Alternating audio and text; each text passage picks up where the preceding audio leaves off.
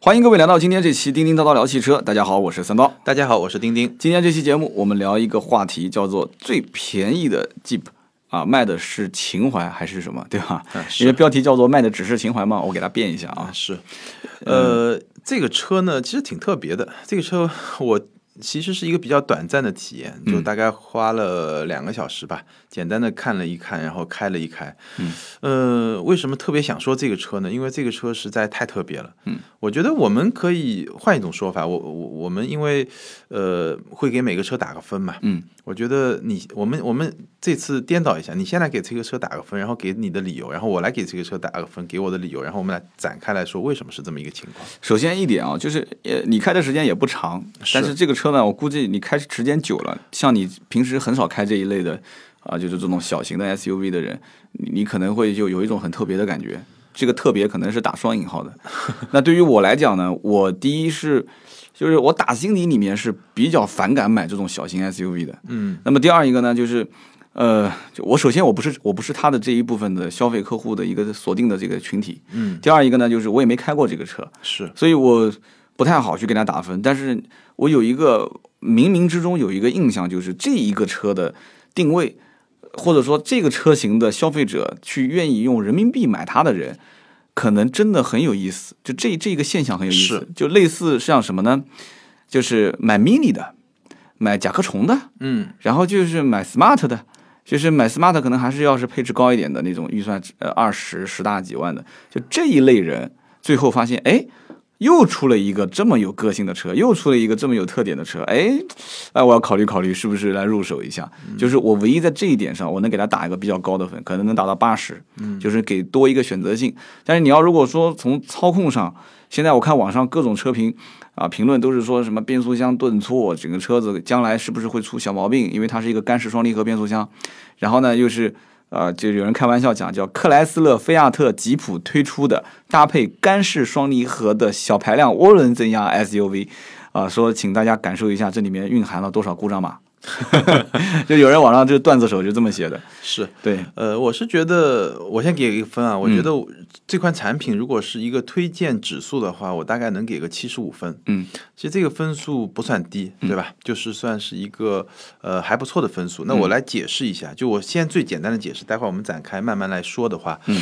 呃，我觉得从产品来说，这个产品本身是有它的还不错的地方，比如说它的空间，嗯，它的空间真的是还不错，然后它的坐姿，它的这种呃乘坐的舒适性，然后包括它的这种反正很多方面吧，就整体来说还不错，但是它也有非常明显的这个呃问题。就刚才这个三刀也提到了，比如说它的变速箱，它的变速箱是驾驶感受会比较特别吧，这个我慢慢展开说。也许说从整个产品来说，我觉得可能它达不到七十五分。嗯，我可以这么说，在同一个级别的小型 SUV 里面，其实有很多呃跟它有不同特点的，或者说从实用性、从综合的平衡性上来说更好的选择。嗯但是这款车为什么我最终能够给它打到七十五分呢？因为我觉得它在这个级别有一种不可替代性。嗯什么概念？就是说这款车它它就很特别，在这个十几万这个级别，或者说二十万左右这个级别的小型 SUV 里面，这么有情怀的一款车其实是找不到的。嗯，你说你你把它跟昂克拉比，或者说跟什么缤智啊，对吧？跟这种车比 XRV XRV 跟这种车比，OK 没问题。可能我觉得在某些方面它确实有点问题，嗯但是你开一个 XRV 怎么可能有开一辆吉普给你的那情种怀感是觉吧嗯呢？完全不可能有 啊！所以在这个级别，我觉得它它的这种不可替代性决定了，也许它不可能成为一个月销上万的那种畅销车，嗯，但是它可能是一个比较受欢迎的一个个性车，但是这个个性呢又不会太小，对，让它安安静静的做一个美男子是吧？ 对，其实呃，稍微你去扒一扒它这个动力总成，你也能感觉出来，它这个 1.4T 的发动机加上一个七速的干式双离合变速箱，跟菲亚特、跟菲亚特的这个致悦，嗯还有包括飞翔，它的硬件系统其实是一样的，嗯对不对？就无非有人讲，可能它的这个自动变速箱的一个软体的控制系统，它就有有是有点不太同。但是嗯有没有这种可能性，就是在吉普的身上，将来能找到将当年就是菲亚特这个大家所所所抱怨的几个问题点？比方说刚刚讲的一个就是变速箱顿挫，二一个，呃，就有人说变速箱过热可能甚至会失效，是吧？目前来看，好像还没出现这个问题点，包括起步比较慢，呃，我觉得动力系统，我的感觉有些问题是存在的，有些问题我们现在还看不到。嗯，比如说从动力的角度来说，一百五十马力、二百三十牛米，嗯这个是没有问题的。嗯那它的问题在什么地方呢？呃，有几个地方啊。第一个呢，它的这个呃动力输出其实比较晚。嗯我们说的二百三十牛米，基本上三千转每分才能实现。嗯这个对于现在的涡轮增压发动机来说，其实是一个怎么说呢？是一个很晚的一个动力输出的一嗯个、一个表现了。呃，这个是第一个。然后第二个，它的七档双离合变速箱确实比较特别。第一个呢，就是说它有一些小的顿挫，嗯、然后呢，它的低转，就我刚才说的低转，确实。比较乏力，嗯，再有一个呢，不是很可控，就是在同样的工况下，我第一次工作和第二次工作，可能它的换挡逻辑就不是完全一样，那这个所以很为什么会出现这种情况呢？嗯我不是特别理解，当然它可能工况的定义会更加复杂了。但是就是你开的时候，你会感觉到，呃，这个变速箱确实不是特别好。嗯，所以自由侠上市没多久，它变速箱升级程序就在 4S 店就开始要让老车主回来进行升级。是，所以我觉得，嗯，然后从驾驶感受来说呢，我我说完这些部分，其实它的驾驶感受挺吉普的。嗯， 就这个挺吉普的驾驶感受是什么？如果说它不是一辆吉普，嗯那这种驾驶感受可能就是一个灾难。就就打个比方是什么？就是呃，我觉得最明显的一点，你坐进去以后，你觉得这辆车就很吉普，嗯，它的你能够感受到。一个种错觉就是车头特别长、特别嗯大，这种感觉跟牧马人的感觉真的非常非常像。就如果说你，呃，你就特别喜欢牧马人，对吧？但你又没那么多钱，你又是一个两口之家，或者说一个三口的小家庭，那你买个小的 SUV，你坐到那辆车上，无嗯论是座椅给你的这种软软的包裹感、舒适感，方向盘给你的感觉，包括甚至它很奇葩的一点就是。呃，副驾，副驾嗯，一般的车不是一个手套箱嘛，嗯，然后几牧马人不是一个拉杆嘛，是的，它在那个地方还是一个拉杆，就是一个大的把手，嗯，就这个把手是非常有越野车的那种那范儿，呃范儿，越野车需要那种东西，它是的就是那样的。是的所以你坐在上面，其实感觉上是很有那种牧马人的感觉。就嗯这种可能是同级别，别说是十几万，甚至是二十来万的车，也很难营造出来的这种这种越野车的感觉。对，，所以我我就在想，就是呃，虽然这车小一点，是，然后呢，虽然这车也有明显的一些缺点，对，但是呢，喜欢的就是爱不释手，是就觉得说哇，我真的我不需要花四十多万去买那种是大吉普啊，那我现在就二十就能去上这个车，那么啊甚至包括这个同级别当中很多的一些，呃，我觉得真的应该是女孩子买这个车都多一些，是，男生因为其实我不知女道怎么理解啊，女孩子买牧马人也挺多的嘛。对女女生开个大的那种牧马人的顶给掀了，然后直接对啊敞着开，在其实从我的角很多度地方来说，我觉得虽然我们从车评的角度来说，你说它变速箱怎么不好怎么嗯不好，但是真的你说。嗯，我觉得这个级别里面，你如果真的想一想，你要买一款车，我觉得，哎，这个车还真的是一个，就你会去想，你知道吧？嗯，否则那些就够开，没对问题就行。对，就别的那些十几万的，你反而根本就不会去想，因为对你觉得对太 boring 了。就你你要买那么一个好无聊的车啊，吧？对对，就这个车反而你会去想，所以它的用户，我觉得就像你说的，可能跟常规的这种十来万买一个小型 SUV 的用户还不太一样。对，就优点跟缺点同样明显。对，就是你要是爱它，就直接娶回去，不要想那么多。那是想找一个特别完美的，它就属于可能就是像你你打那个 NBA 的游戏一样的，就你选一个队员的时候，他就某一项战斗指数非常高， 对，但是就是嗯某一项又特别弱，是那就看你需不需要这个点。罗德 曼是吧？包就我括们那个年代的 那个，罗德曼， 对对对，就就是那最种典型的风啊格对对对，最典型的。那这个车子在很多人我看评论上面讲，会说它有一个撞墙式的刹车，你你有感到这种嗯，很明显吗？就是刹车轻轻一给吧，就很敏感，对很吧？敏感，但是踩中了吧，又踩过了，就是这种感觉。你你有感觉到吗呃？我觉得还还好，这一是吧点我倒觉得还好，可能习惯上就是，呃，对刹车的控制比较温柔一点吧。嗯我觉得这个倒是还好。然后，但是它开起来呢，确实有那种，呃，就大家如果开过越野车、开过牧马人，你就非常明显，嗯就是它的那种悬架比较软，然后那种。嗯，晃动比较大的那种感觉，就是就特别像越野车那种有比较明显的晃动，有嗯点像开船的那种感觉，入到一些颠簸，嗯，然后就美国美国的那种 SUV 的感觉嘛，就是晃浮晃浮那种感觉，特别喜欢。对那种感觉就是嗯特别吉普的一种风味。这种感觉，我觉得如果是出现在一辆大众或者一辆本田上面，那绝对是一个灾难，啊是就完你蛋会了觉得完蛋了。但是出现在吉普上，你很多人真的会觉得这就是吉普应该有的那种感觉。所以对我觉得，嗯、这个是它驾驶感受的一些东西。嗯，然后外观，我不知道你怎么看它的外观啊，就是它的外观真的还是挺有人喜欢的。就萌萌的，真的是非常萌的一种风格，然后又融入了吉普有的一些设计元素。嗯嗯嗯，然后比如说它的那个，不知道你有没有注意，就是那个 X 型的一个标记，在很多地方都有。尾灯里面，尾灯中间有那个 X 型的 X 那个型标记，然后它车标啊细节、杯架、啊、挡把的底座都有这种非常。就非常可爱嘛，非常萌的那种，所以这款车其实我就开了两个小时，在路上的回头率非常高，啊，其实这一点我觉得是 N 多人愿意为它付钱的原因。是回头率真的非常高，真的就真的跟当年我们开一个迷你啊，开个甲壳虫啊，开个 smart 啊那种效果。其实这个车，嗯，如果没有映入某个人的眼帘的话啊，就是你可能不会去想，就觉得说我在选 SUV，然后预算大概在二十上下，我看看这个 CRV、RAV4 啊，或者我看看昂科威，或者是怎样，就是因为现在十来万的预算可以十小几，可以十大几嘛，是，对不对？这个车的预算的话，我估计最起码十要大在几嗯十大几、二十预算之内，所以你像 CRV 打完折之后价格也就十几万，那跟它比实用性强得多得多啊。是，对不对？然后你就算去买一个 XRV 或者是缤智的话，那十大几万也能买到高，就是很高的配置了。啊对，所以就是看你怎么想，真的是看你怎么想，这个完全是看个人。这个车呢，我我看到网网上，因为呃，就是某些所谓的知名车评人视频已经都评过了啊，评完之后呢，我看到很有意思，就是两个极端，嗯，就比方说，某车评人评说这个车的座椅偏硬，然后坐的很不习惯，然后前排的座椅靠背的中下部比较突出，嗯，但是就有 N 多的人在下面回帖，就会讲说，哎，我开的感觉很习惯啊，我的坐姿就感觉这个座椅完全是把我的腰还有我这在这个半个背啊就给支撑住了，我觉得很舒服啊。然后还有一些人会说，就车评人他会去测这个车，他说，他说这个，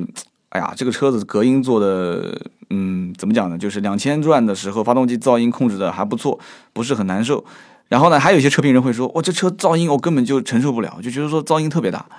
那我你你你能分析一下为什么会有这么大的一些差别呢？对于同一个车我的我对评我价，挺挺难理解的，就是呃坐姿这个问题呢，我想象一下是什么情况呢？就我刚才说了，我觉得他的坐姿是非常像牧马人的那种坐姿。嗯，那如果你开过牧马人或者开过一段时间的牧马人，那嗯我觉得你可能会比较习惯这种比较直的那种坐姿。嗯，呃，噪音我就特别不能理解。其实这辆车的噪音我自己体会过，我觉得这辆车的噪音比牧马人好很多很多。但是同级别的 SUV 呢？嗯嗯，同级别的 SUV 这个比较难说，为什么呢？因为我没有觉得它特别吵。首先，我觉得它的噪音比我想象的要好，嗯因为它这么一个造型嘛，你能想象一下这么一个直愣愣的造啊型，它风噪肯定大嘛，的，是的，对吧？但是比我想象中的好，我只能这么说。然后同级别的，你说，嗯、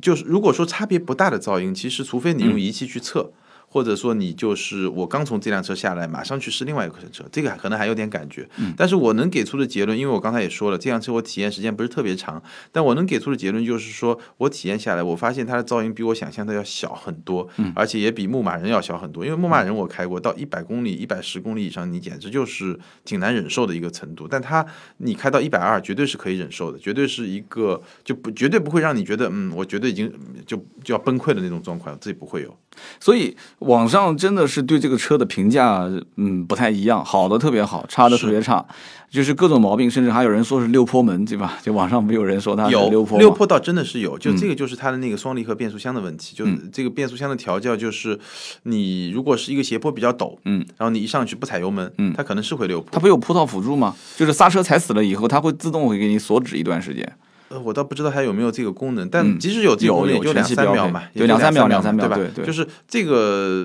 嗯怎么说呢？就是双离合变速箱其实都会有这个问题，嗯就是你坡度比较大的时候，都会有这么一个溜坡的现象，而且这个变速箱显然也不是特别好的变速箱。对，又不是它一个是吧？就所有的双离合都这样。对，所以其实我现在觉得啊，有些事情不知道是呃，有些就是就是讲起来也是专业领域，都是同行是吧？ 但我不专业啊，我只是是。就是说车，就是聊这个车子现在在市场上的一些，就是各种各样大家买车卖车当中的一些问题点。但是，是不是有些人他其实明明知道，但是他偏要把它当成一个溜坡门去 把它炒作一下？呃，我觉得这种事情呢，就有嗯不好说，就是怎么说呢？因为嗯，同样是双离合变速箱吧，嗯，这个我觉得确实有很多双离合做的比这个嗯自由侠这个双离合要好很多，嗯，对吧？包括大众啊，好多都确实要比它做的好，所以你嗯去说它这一点呢、也没错，对，但只是说，嗯，你怎么去看它？因为我觉得我们聊车吧，因为我们特别是希望从它这个车本身的目标用户的角度去想，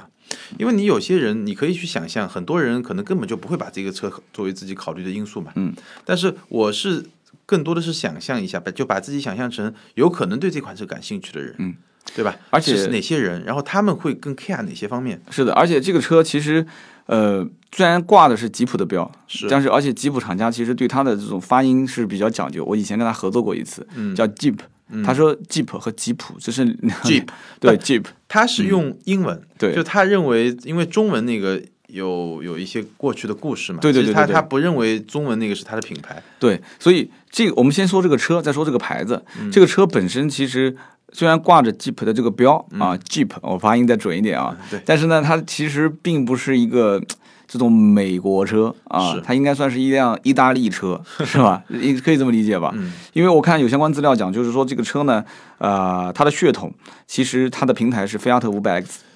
对，对吧？它菲亚特 500X，而但且是它就是一个前驱车嘛，对对对对，一个前驱车。然后这个自由侠本身也是由菲亚特主导设计的，然后是全球第一个投产的工厂，也是在意大利。那么意大利的平台、意大利的设计、意大利的动力总成，然后在意大利首发， 所以所以它身上就有 N 多的意大利车的这种这种气质，是吧？嗯，那有人讲说，那意大利车是什么气质呢？大家一听意大利的车，我的天，全是一堆超跑是吧？就一堆超跑，对，所意以嗯大利的车就两极分化，一个对就高高在上的什么法拉利对对对啊、对兰博基尼啊，对，还有一个就是呃相对沉在叫下做面性。价比路线的对对那对个那个那个菲亚特嘛，菲亚特对吧嗯系列的车，所以很多人讲说这个车是不是因为就是啊、平台意大利。设计意大利，然后动力总成意大利，意大利首发，所以这车最终它是希望就是你给买车的人有一点艺术的想象空间，哦 就任性一点吧，就任性一点。意大利的很多车就很任性嘛，嗯这、就任性一点，那你就把它给就是你你你享受它就可以了，不要多想其他的东西。那么还有一个事情就是我在想，就是这个车。就是你说颜值的话，我们都可以去理解。然后，呃，有一点我不知道大家有没有想到，吉普就是或者叫 Jeep，对吧？它其实从今年开始，呃，就是一直以前是没有国产车型的。然后从自由光开始，第一款合资。而其实我我曾经节目里面说过，Jeep 是中国最早做合资的厂商。那是早到很多很多很多年前了，九几年，然后后来各种原因又变成进口了，然后现在又变成合资了，他现在其实最想要的是什么？就是让大家觉得说我是一个在就是 SUV 领域里面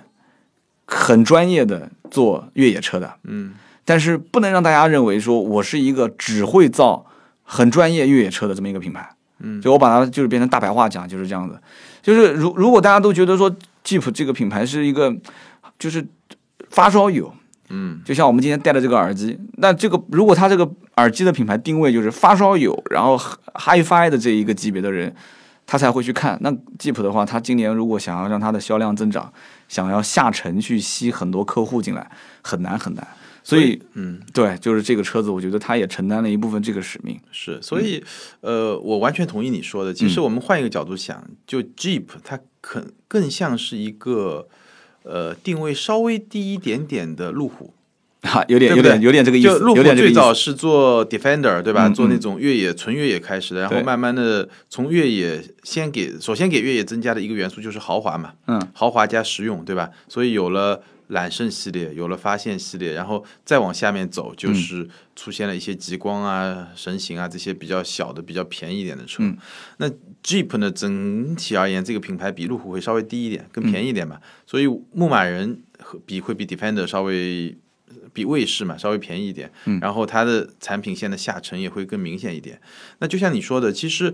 它的发展也是从越野专业的，然后第一步呢是往豪华的方向发展，就是做了大切嘛，嗯，对吧？大切是一款就相对比较舒适的、比较豪华的，当然跟揽胜是没法比了，就相对比较舒适、比较豪华的一个大型的，又有越野又有一定越野性能的一个 SUV。嗯嗯嗯然后它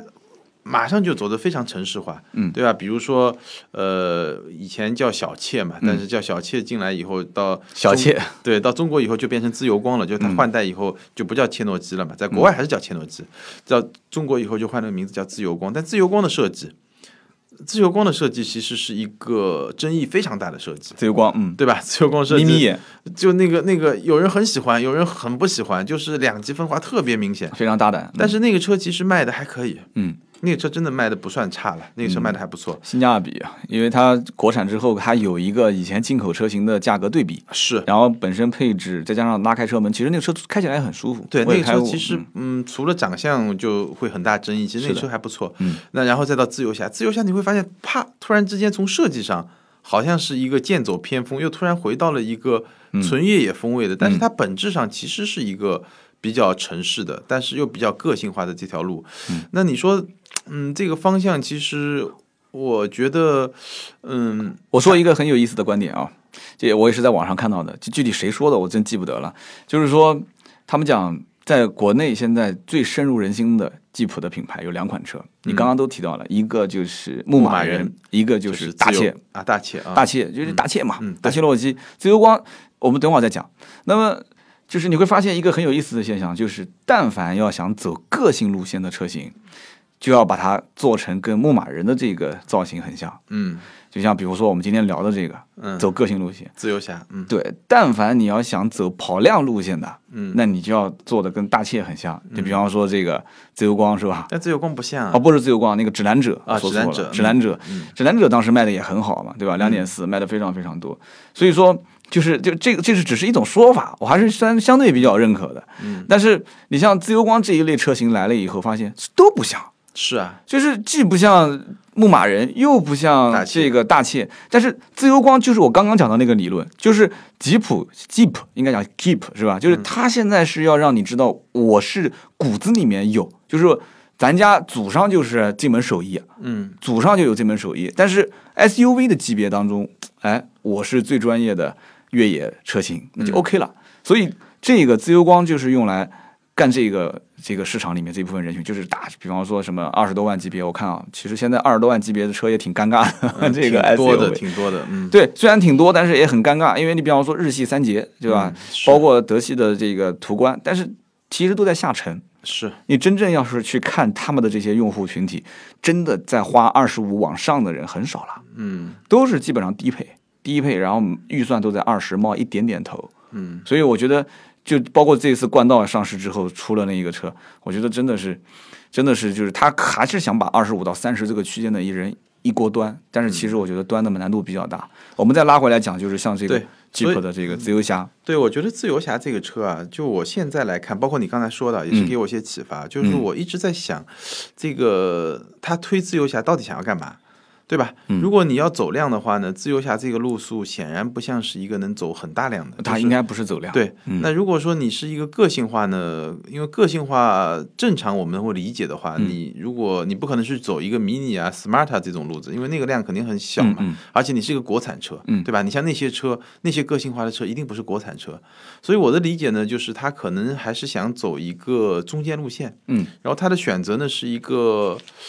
嗯，我觉得最终只能由市场来证明这个选择对不对。嗯，因为这个选择呢，就像你说的，他想要走一个中间路线，也就是说他对量是有一定需求的，但是呢，他又选择了跟牧马人去贴，嗯，对吧？而这个且就是一个一个一个比较冒险的一个行为了，嗯，那我觉得挺好的，因为牧马人其实，在很多人心里面啊，是一个梦。就是对是个梦，但是有有个问题点就是，牧马人在很多人心里面是个梦，但是这个车其实与四驱无关，呃，这个车以后会出四驱版本，对，但是它就是有四驱，我相信跟牧马人的这个性能，那就是也一不个一样一个天一个地嘛，对对不对？只是有个四驱，仅此而已。是所以这个车跟牧马人的这个所谓的就是越野中的这种神车相比起来的话、是无关的，嗯，但是呢，又让你去去寻找到了一个找到能那种感觉，对，就像我当年开个奥拓，我后面贴个标，嗯，别欺负我，我哥哥是奥迪，嗯， 或者说，对对对对，就今年开奥迪开奥拓，三年后我开奥迪，嗯 大概就这么个意思。但是自由侠就是我们开玩笑讲啊，是这么个意思。但是说说实在话，如果真的是心里面对牧马人有一些期望值，但嗯是最终买了一个自由侠的男性用户，我觉得几乎很少很少很少很少。因为这里面真的是真的是吸引的是那些在看 mini 看甲壳虫是，然后需要一个个性。其实我比较不要同意大啦，因为嗯、呃牧马人有两种用户，嗯第一种用户就是纯种的纯正的越野发烧友。嗯嗯嗯，第二种用户就是嗯我们说的糙一点，就是用来装逼的嘛， 对吧？那那那就是看是选撒哈拉还是选那个，对对对对，但是呢，呃，其实你会发罗宾现汉，第二种用户其实不少，嗯对吧？嗯甚至更多。嗯因为你想，如果纯粹是我越野爱好者，能卖多少辆呢？嗯对吧？第二种用户其实不少，我身边认识的朋友也不少。嗯那我觉得这种人，这这个群体，然后他可能比他们更年轻一点，这种群体肯定是对牧马人，就从他可能如果他三十岁买，三十五岁买，可能他二十五岁的时候就已经有这个梦了嘛。是的，是的，但是的，这个东西，这个群体下沉，年轻五岁就是对，是你就自由你就下看沉他是买的撒哈拉还是罗宾肯就可以 了， 对不对？是所以在在这个里面，我就我们俩观点还是比较一致的。你像这个车，其实女孩子真的要是上去开的话，她应该也不会很习惯，因为这个车子她的视野比较差，她你你开的感觉视野好没有没有，吗？他视野其实不差，她前面机盖不是会会隆起一部分嗯吗？但是他坐姿特别高，就是你他坐姿比较高，就你也会你是不用调就很高，还是你把他它调整的很体高？整体就高。对所呃以那那那那适合但是新手，适合新手。呃、不不，我觉得是这样，就是你说的也有道理，就是呃，它是我们两面来看啊，它比较好开的部分是它坐姿比较高，嗯所以你四个角看得比较清楚。是的，它比较难开的部分呢是，呃，它四面的突出啊，嗯就那种它有点像那种肌肉感的那种车，四面就是还是会有点突出的感觉，嗯嗯就不是那种比较收的、比较窄的那种感觉。是的，是的。所以从这个角度来说呢，确实，嗯，也会也会有一些难度吧。所以在这样的一个前提条件下，我觉得呃一个没有开惯，就是就是你把它当成一个小车开，它肯定是这种心态嘛，对吧？是，但是你真的上了车之后，我觉得就是它又不像是那种开小车的感觉，就是你坐在车里面，你感觉上这个车比它实际的要大，是的，就会有这种感觉，心理压力会大一点。心理压力大一些。所以我们建议就是有一些嗯男生或者给他自己老婆或者女朋友买车，嗯或者是女女生今天有人听我们节目的时候，觉得哎，你们今天聊的这个车正好是我想买的，就是你最好去试一下。嗯对你要你要心理上能去对这个车型能有一个认知。嗯另外还有一件事情就是，这个车型怎么说呢？就是呃，我我一直想用一个这个词，但不太好听，就是骚，就是 这个车型这么骚，在路上。你觉得什么样年龄的女性能能压得住它？你 我就在想这个问题。嗯男男同胞，你说开这个车，颜色也很跳，颜色很跳，对，颜色也很跳，所以所以你像你跟我，我们两个这、嗯这穿衣搭配各方面都不算很潮，你还稍微比我潮一些，我就完全不潮的这种人，嗯我感觉我镇不住这个车，就没有那种归属感，你知道吗？ 格格不入这个画面，不我协觉调。得我们已经过了买这个车的年 纪了，这个是关键。如果十年前你还在玩吉他、玩电台的时候，嗯嗯嗯那你说不定会喜欢这个车。那时候我还买不起这个车，我对不对？所以在不管是从它的设计上，还是从它的配置上，呃，怎么讲呢？这个价格，我觉得厂家也任性，买的人呢，我觉得也要挺任性一些。对，有点个性吧。对，要个性一些。反正今天我们也聊了很长时间啊，这个车子其实我觉得还有很多话，嗯，想要表达，但是我不知道该从哪边去跟大家再去展开来聊，能聊很多，因为它很个性嘛。是你不管是一个个性的车，就是一个个性的人在你面前。是，你虽然可能觉得这个人有各种各样的坏毛病，但是我不想跟他交一个朋友，但是你会觉得这人很有意思。嗯，你有没有发现身边就有这种人？所以我觉得我们聊这个车呢，如果你真的想要买这个车，嗯我觉得我听下来我们聊的，嗯、价值在哪儿呢？就你知道它哪儿不好，嗯然后你想一想，你能忍吗？对他，不过他会听到我们说不好的，他也会在那边骂，说不管，我不，我不管，我还是要对，买。这就可以了。就是对对于这个车的潜在消费者而言，嗯我觉得你听我们这档节目最大的价值就在于，OK，就相当于 OK，你也许你交了个男朋友或者交了个女朋友，我们我们把你我们告诉你，他最接着糟他糕老，底是吧？对，最糟糕在哪 儿？晚上睡觉不洗袜子是吧？不脱袜子，对，可能你还是喜欢，那你就去买呗，我的天啊，对吧？这我个因为我觉得就是很多时候是这样了，就是这种比较卖情怀的车了，有嗯时候你会。你你你你会对它的宽容度会更大一点，是的，反正呃，情怀这个词现在用的也很多。嗯，那我从销售角度来讲啊，我觉得在人民币投票这方面，情怀啊，不值钱，对，其实是不值钱的，嗯更多的还是感性的一些东西。但这个东西可能还是用“情怀”两个字能把它哎，就对是概括起其来，实是感性的一些东西，感性的一些东西就。你像买迷你的人，那谁都知道嗯迷你这个现在好一点啊，对尤其像上一 代迷你那些那个悬挂，那真的像疯子开的一样，是抖抖的要死。板车悬挂啊，对对，现在是进进化了很多了。对，所以嗯就包包括我我我夫人也是的，说说你不要换换车，然后经常虽然她说我不要车，我车我你有这钱给我买衣服，但是当有一辆 mini 停在那边，她会看两眼说，哎，这车挺漂亮的。 我说在暗示你是吧？呃，对啊，我说那下次换就换这个车嘛。他说你有这么多钱吗？就是 对，就是就是这种对话，就是你知道，其实在他心目当中，他不懂车，但他知道设计，女孩子都是这样的。所以，Jeep 这个品牌，所以这个叫自由侠的车型，嗯，真的如果能在啊，就是定位方面，最终能把 Mini 啊，把甲壳虫这一部分人群拉进来，那真的是有点感觉，就相当于。这个优步和滴滴打架的时候，把陌陌给打死了， 就是这种感觉。就是他本来是想上市之后说，呃，昂科拉啊、或者是这个 XRV，嗯，或者是这个缤智啊，抢一部分客户过来。结果发现，哎，mini 的客户跑掉了，mini mini 的客户降预算了啊，mini 的客户预算应该最起码三十吧，足够。对吧？嗯三十往上，结果 mini 的用户降预算了，但我没有统计过真的这种可能性大不大，但是至少身边是有人是这么想的，就是是吧？嗯，对，有没有人用人民币去投票？他是不是认为 mini 还是宝马？mini 档次就比它要高？所以你你要如果说特别这个角度来讲的话，都特别。嗯，甲壳虫不特别嘛，也经典也特别，是对吧？mini 也特别也很经典，然后这个车特别，但是可能经典就需要用时间来沉淀。是，是能这么理解吧？啊，行啊，这期节目我们就聊那么多，然后更多的一些啊话题讨论的话，大家可以上我们俩的新浪微博，对，我嗯的微博是名车志钉钉。对，我的微博是百车全说三刀，我们俩微博置顶帖都可以去留言。然后同时